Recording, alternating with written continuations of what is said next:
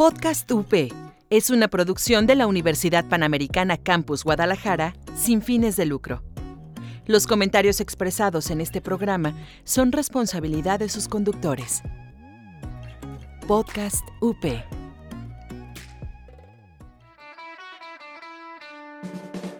Estás escuchando Podcast UP. Encuéntranos en Facebook como Multimedia UP. Hola desarrolladores. Ya está por comenzar el Rincón del Juego. Hola a todos y bienvenidos al Rincón del Juego. Mi nombre es Iván. Mi nombre es Constantino. Y yo soy Champ. Y hoy les traemos un eh, tema muy interesante en donde vamos a hablar sobre ejemplos de juegos de terror malos y ejemplos de juegos de terror buenos. Bueno, o sea, hablar de juegos de terror yo creo que es como un tema eh, que te metes un tanto con otras cosas que no son videojuegos. O sea, tienes que hacer comparaciones con, con películas, con libros, este, etcétera. así que, bueno, en parte es una, es algo muy importante que vamos a tener que tomar en cuenta ahorita. Así que no sé de qué ejemplos ahorita querías hablar. Bueno, quiero empezar con un ejemplo que al parecer a todos los eh, youtubers, eh, a, mi, a mi novia específicamente le gusta mucho y yo lo detesto, lo odio, no me gusta, que es Outlast y Outlast 2. Okay. No sé si lo han jugado o lo han visto. Sí. sí, más, más el segundo. Pero... Eh, ¿Cuál es su opinión de ese juego para que la gente se dé una idea? Los odio a los dos. Pero ¿Por Ahí va. Eh, Outlast también no me gusta. Bueno, en primer lugar es, este es un juego en primera persona. Eh, ves para todos lados todo el tiempo. Ah, el juego a mí no se me hace chido porque es un eh, peca mucho de algo que es como un punto ah, importante a, remarcar de todos los juegos de terror que es es hace demasiados jumpscares. Ok. Yo creo que agregando a tu punto, sí hace muchos jumpscares, pero mi problema muy grande es que sabes dónde se marcan esos jumpscares. O sea, cuando tu personaje va caminando, ¿no? Y ya eh, sales de, de, la zona del, del, del, boss o lo que se llame el enemigo. Vas por un, por un corredor y dices, ah, no, pues aquí me va a intentar de asustar ahora. Y mágicamente va a aparecer eh, intentando de perseguirme. Pero es que haz de cuenta, ¿por qué, ¿por qué consideras a otros videojuegos que sí son buenos y haz de cuenta otras no. O sea, yo ya remarqué este, los, los jumpscares, pero haz de cuenta, ¿por qué un, videojuego de terror sería bueno para ti o para ti, Constantino? ¿Para qué? Bueno, ah, bueno, ¿quieres...?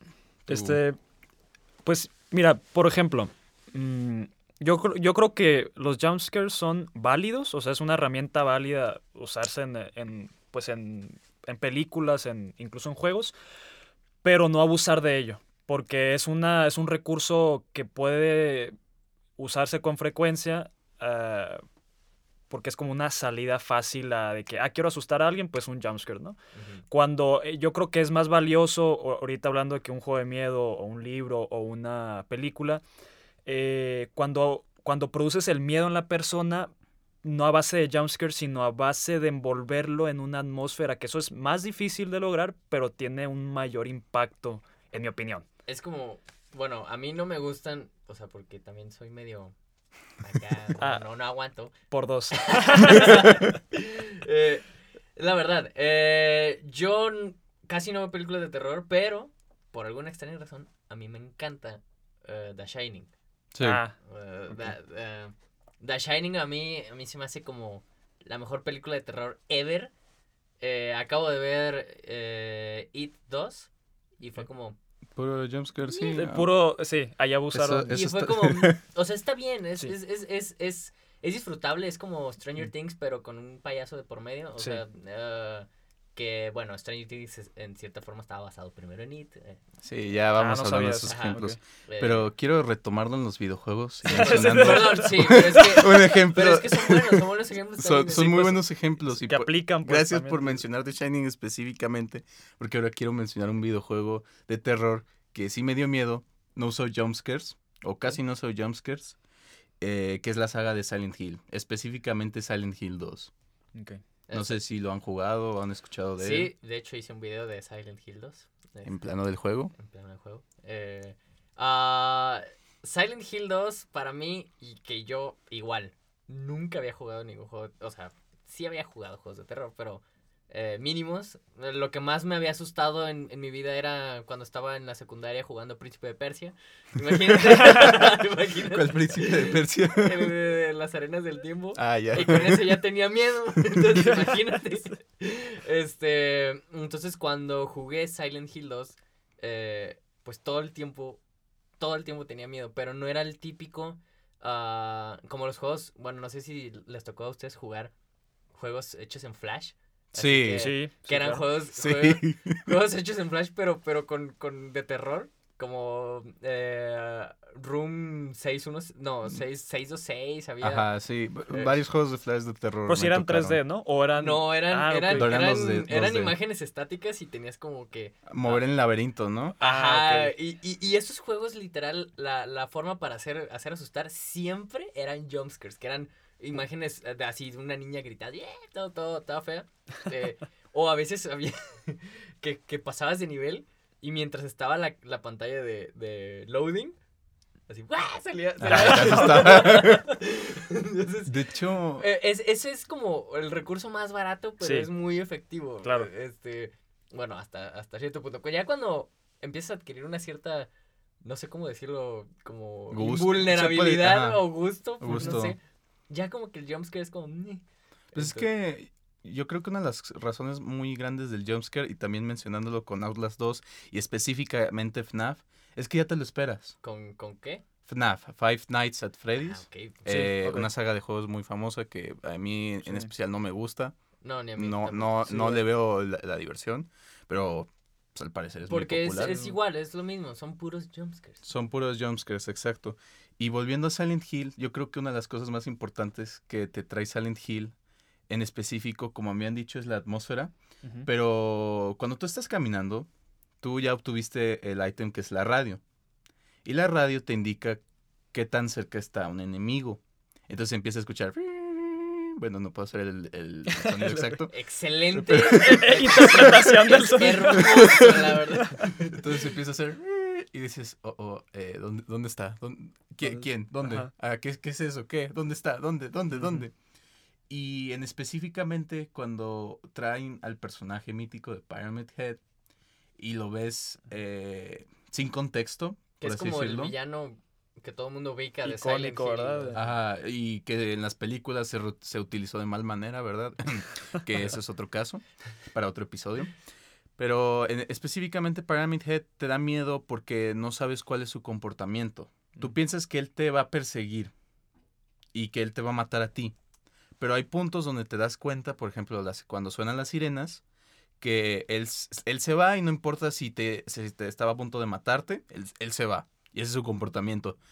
Y específicamente yo me acuerdo muy bien en Silent Hill 3 porque lo jugué cuando tenía como 13, 12 años. Eh, había una sección donde tú ibas en un tren, ¿sí? Sí. Y estaban tirados estas, eh, estos monstruos gordos. ¿En el 3 dijiste? En el 3, entonces? sí, específicamente en el 3. Estaban estos tirados estos monstruos gordos. Entonces tú lo golpeabas o tú le disparabas y, y tu intuición es que era, ah, pues sí, van a caminar bien lento, no va a pasar nada, le voy a disparar desde lejos. Entonces ves que se levanta, corre bien rápido y te da el susto de tu vida porque tienes que también correr porque no sabes qué vas a hacer, no sabes qué va a hacer este monstruo. Y entonces te vuelves loco. Y dices, no, pues, pues, pues, pues le sigo disparando. O te corres o encuentras otro monstruo que eh, tiene otra particularidad que no, habías, que no habías visto. De la misma manera que no habías visto el otro monstruo. Y entonces te asustas más. Porque ya no sabes en qué confiar. Yo creo que hace esto, este efecto que puede producir es eh, que yo creo que es muy eficiente para producir miedo eh, cuando no conoce, el no conocer algo, o sea, lo desconocido siempre te produce cierta tensión. Entonces, Eso es normal. ajá. Ah, es Entonces el, el normal en hecho, la vida. el hecho de no saber cómo va a reaccionar un enemigo, eso de cierta manera te produce tensión, porque tú dices, oye, pues según lo que estoy viendo, espero que haga esto, pero hace O otra no cosa. saber ¿no? que es un enemigo. O Exactamente. sea, tú pensar que es un enemigo, entonces le empiezas a disparar y resulta que no es un enemigo y te va a matar porque lo disparaste. O una bestia que piensas que sí va a ser el enemigo y resulta que no es una de las cosas más eh, amigables que existe y te quedas de, eh, ¿qué hago aquí? Eh, ¿qué, qué, qué prosigue? Bueno, a mí, a mí en lo personal, cuando mencionaste Silent Hill 2, Ah, sí puedo decir que Silent Hill 2 es... eh, Es una joya maestra, es uno de los mejores juegos. En, eso- en eso- mi- eh, eh, yo lo pondría en un top. un top es de mi 10 de, top de vi- 10. de videojuegos favoritos. Y eso lo pongo en un top 10 a pesar de que no me gustan los juegos de terror. Es, es, es de tan bien hecho que está por esta atmósfera que estaban mencionando hace rato.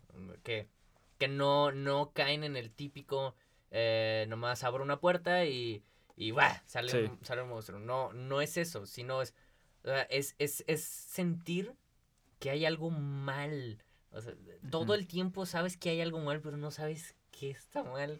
no solo Y que eso está te da, mal, eso te, te, te, te- Ansiedad. te- ¿no? ajá, te da como ese tipo de ansiedad. Pero igual dices, es que tengo que pasar, quiero, quiero saber qué, qué, qué, qué hay ahí. Entonces estás creo que- pasando, aunque te están como temblando las piernas. como- ya es- Yo creo que lo que hace Silent Hill muy bien son dos cosas. Primero, cuando entras al juego, pues una, no tienes contexto de quién es tu personaje. A diferencia de ahorita el otro ejemplo que quiero mencionar, porque lo compré en launch, pero ahorita lo menciono. Y entonces tú vas caminando y te encuentras con esta persona y los dos hablan de una manera muy extraña. O sea, si juegan la versión en inglés hablan muy un inglés muy particular y la y no se suenan humanos. No sé cómo explicarlo, tienen un tono de voz muy Demasiado grave. no no grave, pero que sabes que algo anda mal, que no son ellos mismos. Ya. Entonces eso te, te está dando mm, más miedo. Y la otra cosa es que por una gran parte de la sección del principio del juego no te estás enfrentando a ningún monstruo. De hecho estás caminando hacia la ciudad. Y pues también eso te causa pues un poquito de terror porque no sabes exactamente qué va a suceder o a qué estás entrando. Y otra cosa es que empiezas a intuir en el juego que puede ser algo psicológico del personaje. Eh, específicamente la niña que te, que te vas encontrando en el juego, Sí. en donde siempre la encuentras en las partes, por así decirlo, más normales y en las partes no afectadas de Silent Hill. Que se te va eh, enseñando que pues ca- cada quien tiene su propia versión de Silent Hill. Que una es muy interesante. Dos, causa que, que la persona como que entienda por qué el personaje principal hizo ciertas cosas y se vuelva pues más atract eh, se le vuelva el personaje más atractivo o más humano y entonces quiera que el personaje le salgan bien las cosas. A diferencia de ahora sí, Alone in the Dark. Este juego ten- eh, el, el reboot o el original. Ok, está el original lo- y es el papá de los juegos de terror. ¿Sí? Es, es el papá. Entonces llega Atari y dice, muy bien, vamos a hacer un reboot donde no va a tener nada de terror. eh, va a ser una película hollywoodense y vamos a aplicar sistemas de físicas muy raros en donde eh, hay una mecánica de juego donde tienes un... eh, para apagar los incendios, se me olvidó el nombre. Eh, un ex- Extintor. Un extintor. Y Bien, entonces ves las, man- la- ves las manitas del personaje moviéndose con el stick y entonces tú tienes que estar pegándole a las ventanas para escapar de los enemigos. Ok. Y entonces una situación donde está el monstruo persiguiéndote, por así decirlo, y tú tendrías que tener miedo, se vuelve chistosa porque ves el personaje moviendo los brazos así. Y de que... de ahí bailando bien bonito. Eh, un baile muy... ¿Tú muy pondrías raro. ese cuenta como, por ejemplo, Alan Wake como un mal juego? A Alan Wake. Mm, Uy. De terror, obviamente. No, sí, de terror. Para mí ese juego es terror psicológico. Y me, me gusta mucho, pero ese juego no me...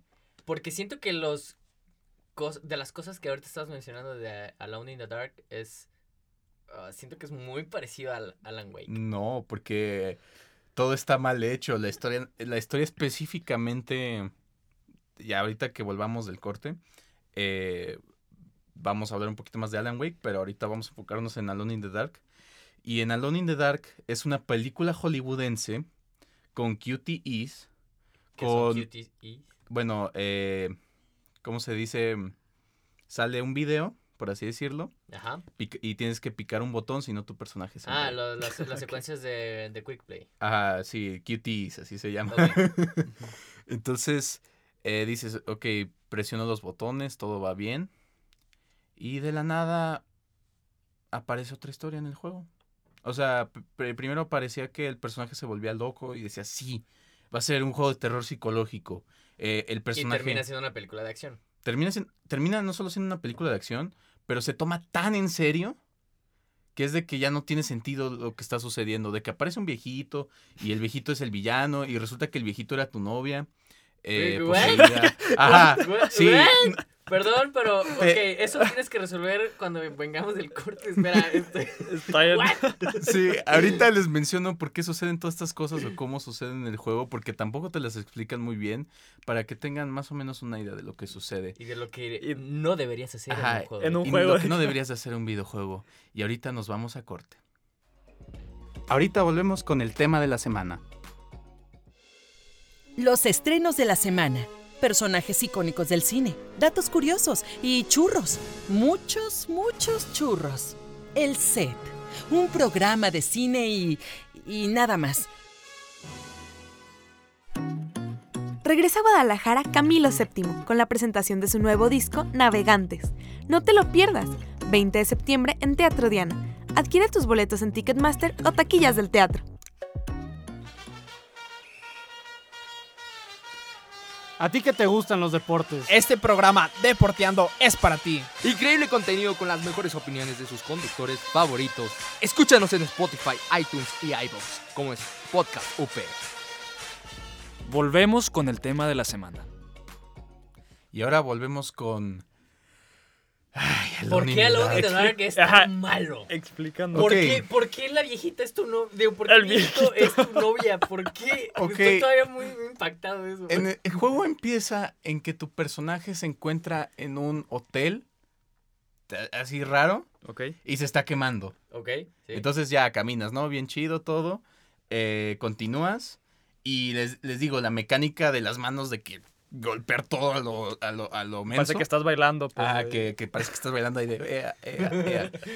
Con un sistema de mecánicas de combate bien, bien fumado, en donde re- misma mecánica, pero entonces ves a tu personaje también bailando ahí, golpeando a los enemigos, así que... "Uh".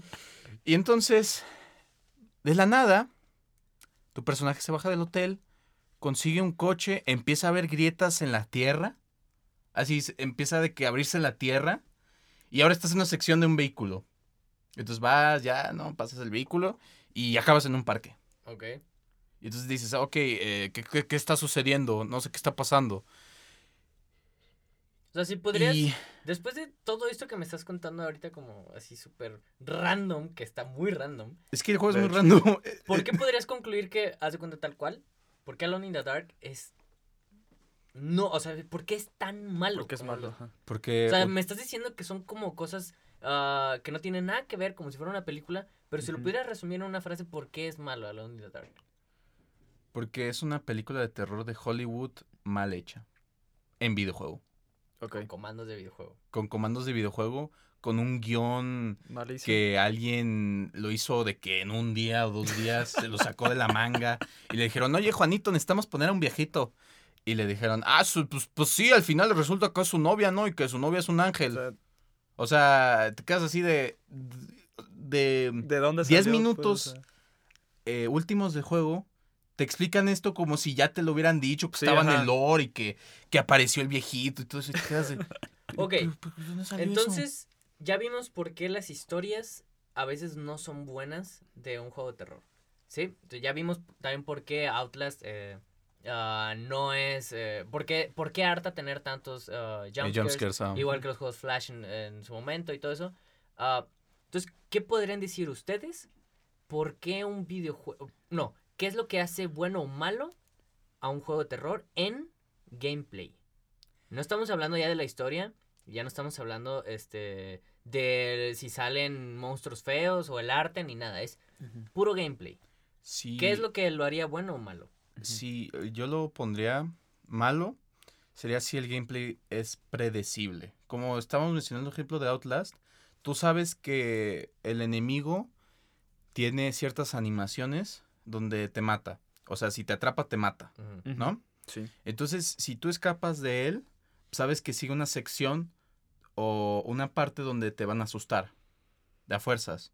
Y se repite y se repite y se repite y se repite y se repite y se repite y se repite y se vuelve si- monótono. Si yo te si yo te pondría de ejemplo a jugar Slender. ¿Lo llegaron a jugar? Ah, en- sí, Sí. muy bueno. Que se hizo súper viral ese Sí, juego. sí, sí, sí. eh, ¿por qué Slender a todo mundo, a todo mundo le asustaba si el gameplay era tan simple? Ok. Eh, Yo- Solamente era un mono que se aparecía eh, y que si lo veías eh, por mucho tiempo eh, fijamente, perdías automáticamente. Sí. ¿Por qué eso funciona? ¿Por qué, por qué ese juego, a pesar de que no tiene historia realmente, Sí.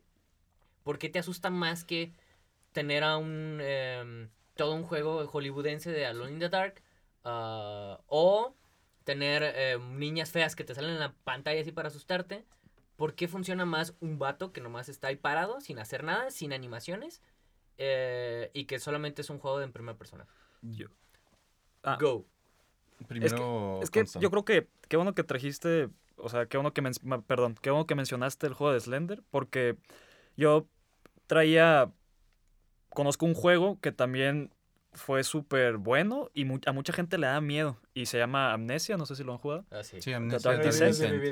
Entonces, eh, entonces ese juego, o sea, fue, dio mucho miedo. Entonces unos decían, ¿por qué? ¿Por qué da tanto miedo ese juego? Y, y digo que tiene que ver con Slenderman porque eh, muchos juegos de miedo, si se acuerdan, como que siempre había una manera de defenderte de los, de los enemigos. Siempre había una forma.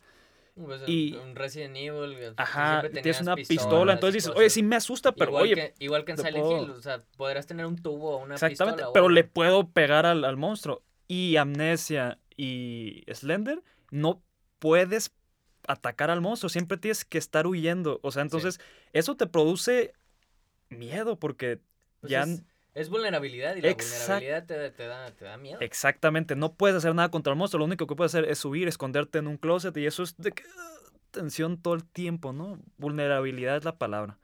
Mira, yo, eh, bueno, no sé si tú quieras como agregar algo. Eh, primero tú. Yo algo que veo muy importante como en ese tipo de, de- de juegos como de Amnesia o de Slender o, o la verdad también puedo poner de ejemplo ah, que es algo muy parecido al juego de, eh, de Alien. Alien Isolation, sí, de Mm, hecho iba a mencionar también ese ejemplo. Es, es muy parecido también el concepto y sigue siendo algo que a la gente le gusta muchísimo. ¿Y qué es eso? Que es, hay, es como un concepto, este, también de eso, de eso hablé en, en, en, en pleno juego. Ah, hay un concepto eh, de, de los juegos de terror y en general hasta de películas y, y de, de muchos medios que es como esta, como una liga. O sea, hacer comparar una, se tiene que comparar una historia de terror con una liga. Una liga así de pelo, liga de, de esas que ujú, tienes ahí sí. normal. Sí. ¿Por qué? Si yo de un de repente llego con Constantino ahorita y llego con una liga y le pego con la liga, es como, ah, ah, así como, es, es, es el equivalente a de que en un juego de, en un juego de terror, yo nomás llego y, ah, Un jumpscare, ajá. O sea, lo mismo, yo nomás llegué con la, con la liga y, ah, pues, le dolió ajá. y sí, ok, ya, ya se me pasó el dolor. ya. Exactamente. Pero, ¿qué tal si entonces yo agarro la, li- la liga, se la pongo así, se la pego en el brazo y la empiezo a estirar todo el tiempo? Exactamente. Todo el tiempo, ya estoy hasta acá est- y sigo estirando la liga y Constantino no sabe en qué momento yo la voy a soltar. ajá, ¿En la vas a soltar. ¿En qué momento la voy a soltar? Él no sabe. Exactamente. O sea, él no sabe y, es, y, él, y va a estar todo el tiempo con la cara de... mencionando, "Ah, no, que sí". mencionando ese ejemplo, es como si Constantín te hubiera visto con una liga, pero no te ve al momento y cuando tú estás, eh, pues sí, estirando esa liga, pero él sabe que tú lo vas eh, a asustar. Ajá. O sea, O sea, sabe, sabe que en algún punto va a pasar, pero no sabe. No sabe. es- Ajá, no sabe el cuándo, momento pues, ajá. específico de que va a pasar. Entonces, Sí. sabes nomás que se sigue estirando esa liga y sabes que se va a romper en algún punto y tú ya deseas, extrañamente deseas que ya se rompa porque ya no quieres Late, seguir, sí, ya no quieres seguir con, esa tensión. de- Y eso genera más ansiedad y genera más miedo que simplemente estar con puros jumpscares. Sí, te cansa, pues después. En, general, jumpscares. ¿por qué Slender eh, te asustaba tanto si era un, un gameplay tan sencillo? Porque Pues, era una liga, porque Sí. no sabías en qué momento ibas a voltear, Y iba a ta- estar el... Así iba a estar el compa ahí nomás parado. No sabías, no sabías si, si era en ese o iba a ser en hasta en la Sí. que sigue. Entonces, e igual en Alien. Eh, De hecho, Era, no sabes, no sabes si donde te escondiste, si te va a encontrar o no el alien. El, el alien, entonces lo estás viendo y puede ser que pase muy cerquita. De y mientras está hecho- pasando caminando así súper lento, tú, tú estás como de... Y de repente, así, y ya te agarró y mueres. Entonces, o- pero no sabes en, en ese específico momento si sí te va a encontrar o no. Es, es algo hasta en cierta forma ah, random. Eh, que es lo mismo que Slender, que es lo mismo... eh, ¿Cuál es el otro ejemplo que habíamos puesto? Eh, Eh, Amnesia. amne- ajá. Sí. Eh, que, que es, lo, es exactamente lo mismo, no sabes en qué momento volteas Y- y, y ahí está. Y es y, y súmale aparte lo de la vulnerabilidad que, que tienen en algunos juegos, bueno, en estos, estos juegos, eh, simplemente generas, o sea, e- eso es la forma más efectiva de generar miedo, pero en gameplay. No es, o Así sea, es. no es, esto es- no es nada de historia. O sea, De- este es, para mí, de lo que yo he llegado como a concluir, y o sea, que se los comparto a ustedes, es... um, o sea, gameplay sirve más cuando no sabes en qué momento va a pasar algo. Sí.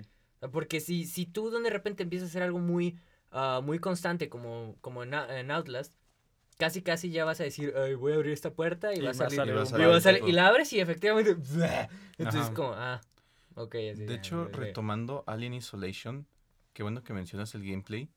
Hay, se puede decir que el juego tiene dos secciones, ¿sí? Ujú, Una es te persigue el alien, en general.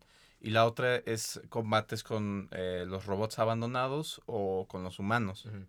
Entonces, lo que a mí se me hace muy interesante de ese juego, mecánicamente hablando y de eh, horror hablando, es que, una, no sabes si el alien va a aparecer en esas situaciones.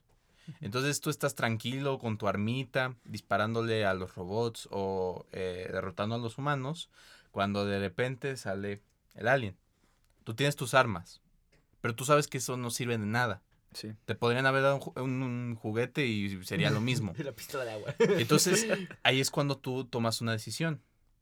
O usas el alien para que mate, al, en este caso, a los humanos, se los eche, o eh, lo usas para escapar.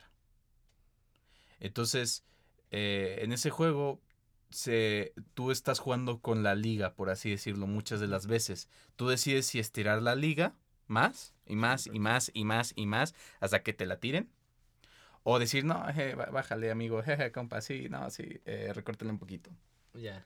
Entonces, eh, para mí, por eso Alien Isolation también es un muy buen ejemplo de un juego de terror. Ya, entonces, ah, que en cierta forma podemos regresar a Silent Hill 2. Sí. O sea, ¿por qué igual era como esa atmósfera? ¿Por qué todo el mundo le encanta que, que vas caminando y ves la niebla y que no sabes? Así, es eso, porque, bueno, lo acabo de decir, porque no ves qué es lo que va a salir. Entonces vas caminando y entonces empieza así ligeramente. Yo creo así, que la- la- esa liga, así, esa liga imaginaria. más bien la tú liga- estás como así, no sabes cómo se va a comportar la liga.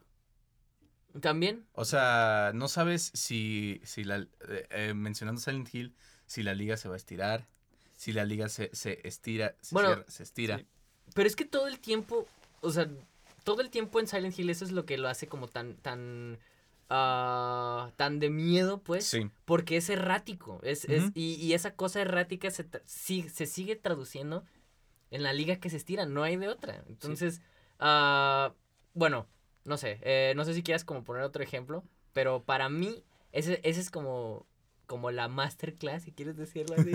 de, de por, de por qué Juegos de terror. de por qué juegos de terror funcionan y luego hay otros que, o sea, nada, para nada.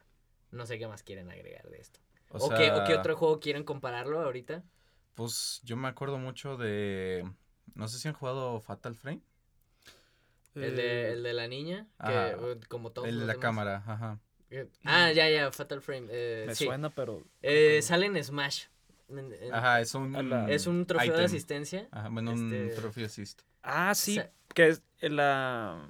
La vista de la cámara es dife- no es de que tercera persona ni primera persona, ¿no? Es como que. Es, eh, controlas a una chava y... En tercera persona y, y luego- y la cámara se vuelve en primera persona. Entonces ahí Ah. lo que te da miedo es que, bueno, ese es, también ese es un concepto interesante, eh, que te da miedo porque a fuerzas tienes que asomarte en la, Mm, cámara. en la cámara Claro. y de la cámara te puede, te puede así, ¡buah! Pero Así, nuevamente entonces, ese, ese no saber. A ver, voy a levantar Sigue esto siendo- y no sé si me va a salir algo. Ajá, sigue siendo exactamente, otra vez regresamos a la liga, Ujú. o sea, sigue siendo eso, pero ahora lo traduces con una...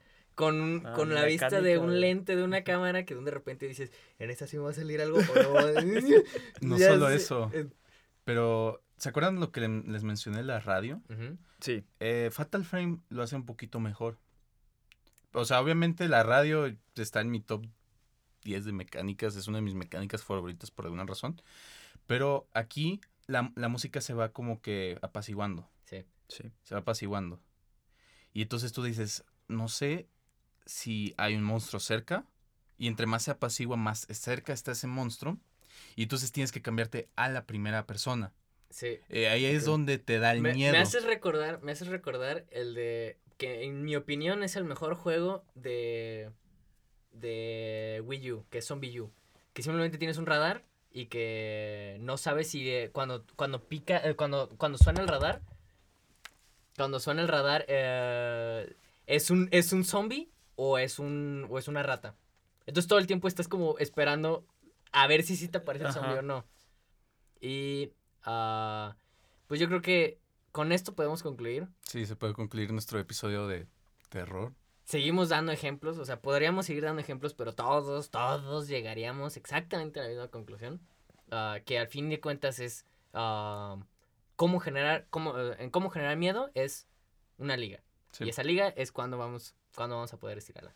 Ah, esto fue el Rincón del Juego y nos pueden escuchar en el podcast UP, nos pueden escuchar en Evox, Evox La plataforma de eh, en la plataforma iVoox. Evox Podcast UP. como Podcast UP. Muchísimas gracias a nuestro... Eh, también en Spotify y en iTunes como Podcast UP. Muchísimas Eh, gracias a nuestra operadora Jazz. Gracias. Y con esto concluimos el Rincón del Juego. Muchas gracias por escuchar. Nos vemos. Cuídense, muchas gracias. Mi nombre es Iván. Yo soy Constantino. Y yo soy Champ. Cuídense. Con esto concluye el Rincón de los Juegos. Gracias. Estás escuchando Podcast UP. Encuéntranos en Facebook como Multimedia UP. Podcast UP es una producción de la Universidad Panamericana Campus Guadalajara sin fines de lucro. Los comentarios expresados en este programa son responsabilidad de sus conductores. Podcast UP.